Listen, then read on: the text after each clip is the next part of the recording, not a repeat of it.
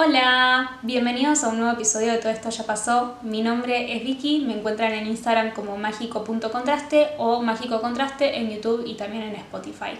En el día de hoy vamos a hablar sobre alimentación consciente. Para empezar hablando de este tema, me gustaría empezar contando un poco mi historia con la comida, que empezó cuando yo era muy muy chica, más o menos mis 13 años, que fue cuando fui a comprar ropa, eh, era la primera vez que compraba ropa que realmente me gustaba a mí sin depender del gusto de mi mamá.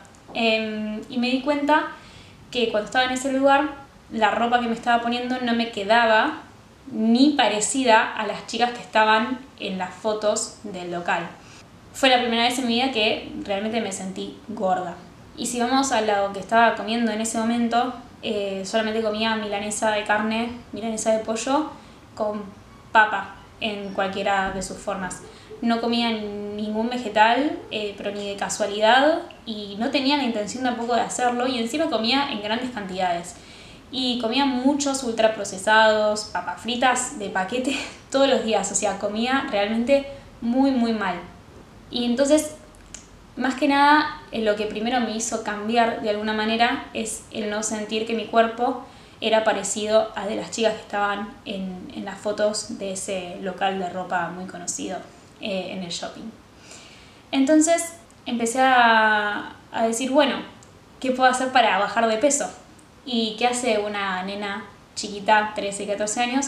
Es empezar a ver, bueno, dietas para bajar 5 kilos en una semana.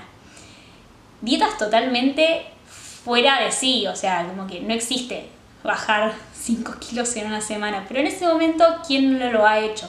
Hice todas las dietas que se puedan imaginar en la historia, o sea, hice la dieta del limón, la dieta de la ananá, la dieta de las harinas, la dieta del agua, la dieta de lo que sea, yo la hice en su momento. Y no me da vergüenza decirlo porque creo que en algún momento todos lo hicimos. Si le preguntan a mis amigas, van a contarles que yo era la friki de las dietas, o sea, estaba muy mal con tema de dietas.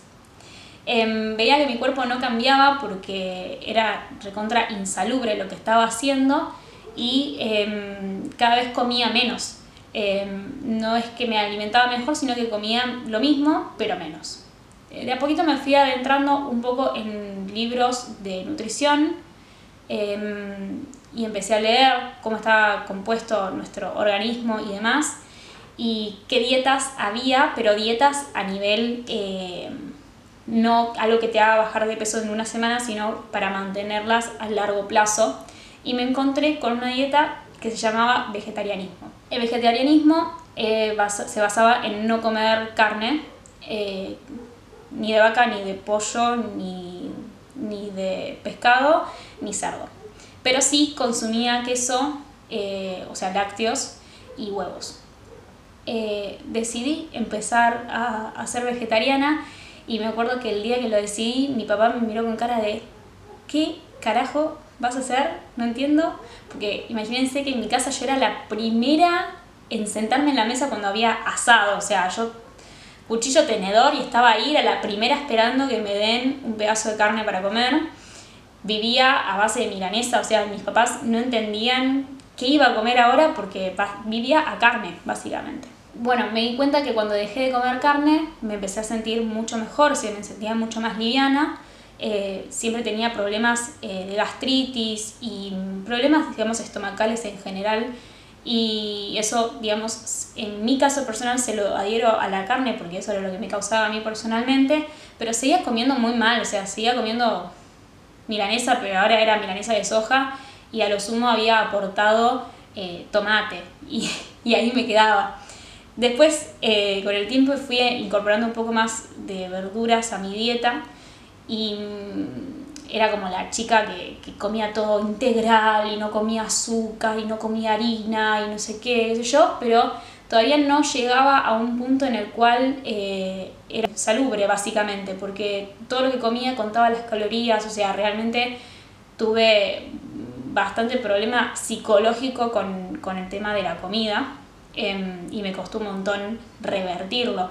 Inclusive hay aplicaciones en donde vos veías el código de barras y te sacaba la cantidad de calorías que tenía ese alimento y, claro, no podías pasar las 1500 calorías que era lo que yo consumía en ese momento.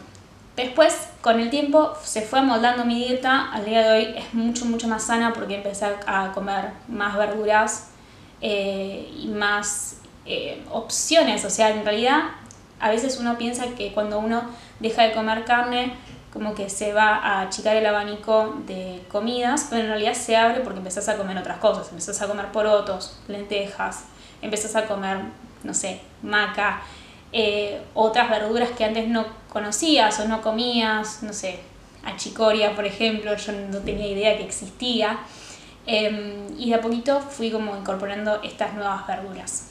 Ahora, el tema es, y lo más importante que quiero hablar, es la alimentación consciente. Que yo sea vegetariana y que consuma verduras, ¿me hace tener una alimentación consciente? La respuesta es no a eso. O sea, la alimentación consciente no consiste en si uno es vegano, vegetariano o si come carne, sino que consiste en justamente ser consciente de lo que estoy ingiriendo y lo que estoy metiendo en mi cuerpo. Y no necesariamente ser vegano te hace más saludable que una persona que come carne. Cada uno de a poco va a ir viendo qué cosas le hacen bien, o sea, qué alimentos nos dan energía y qué alimentos nos sacan energía. En mi caso la carne a mí me saca energía, pero tengo muchos amigos que la carne los eleva, les da energía, les da movimiento. A mí no me pasa eso, entonces por eso sigo optando por una opción vegetariana. Pero la alimentación consciente está basada en saber lo que estoy comiendo, prestar atención a lo que estoy comiendo y saber si esto me sube o me baja. O sea, la alimentación tiene que ser nutritiva, nos tiene que dar energía, eh, nos tiene que dar vitaminas, nos tiene que dar los nutrientes necesarios para tener una salud óptima y un sistema inmunológico eh, fuerte, más ahora que estamos en una pandemia. Entonces, lo que yo quería dar como en este, en este podcast, en este capítulo, es empezar a ver qué estoy comiendo si puede ser eh, lo más cercano posible a la tierra, es decir, si puede ser lo más orgánico posible, inclusive la carne puede ser más orgánica, eh, mejor. Eh, si no tenemos ese acceso, bueno, ver qué alimentos un poco más sanos puedo empezar a, consumir, identificar si estoy comprando mucho en el supermercado. Los supermercados generalmente venden cosas ultraprocesadas, los ultraprocesados están en todas las dietas, incluyendo a las veganas o vegetarianas, y es importante saber que esos productos están llenos de toxinas y cosas que les hace mal al cuerpo y que no está bueno que los sigamos consumiendo. Entonces, el primer paso para una, una dieta consciente, una alimentación consciente, es prestar atención a lo que estoy metiendo en mi cuerpo.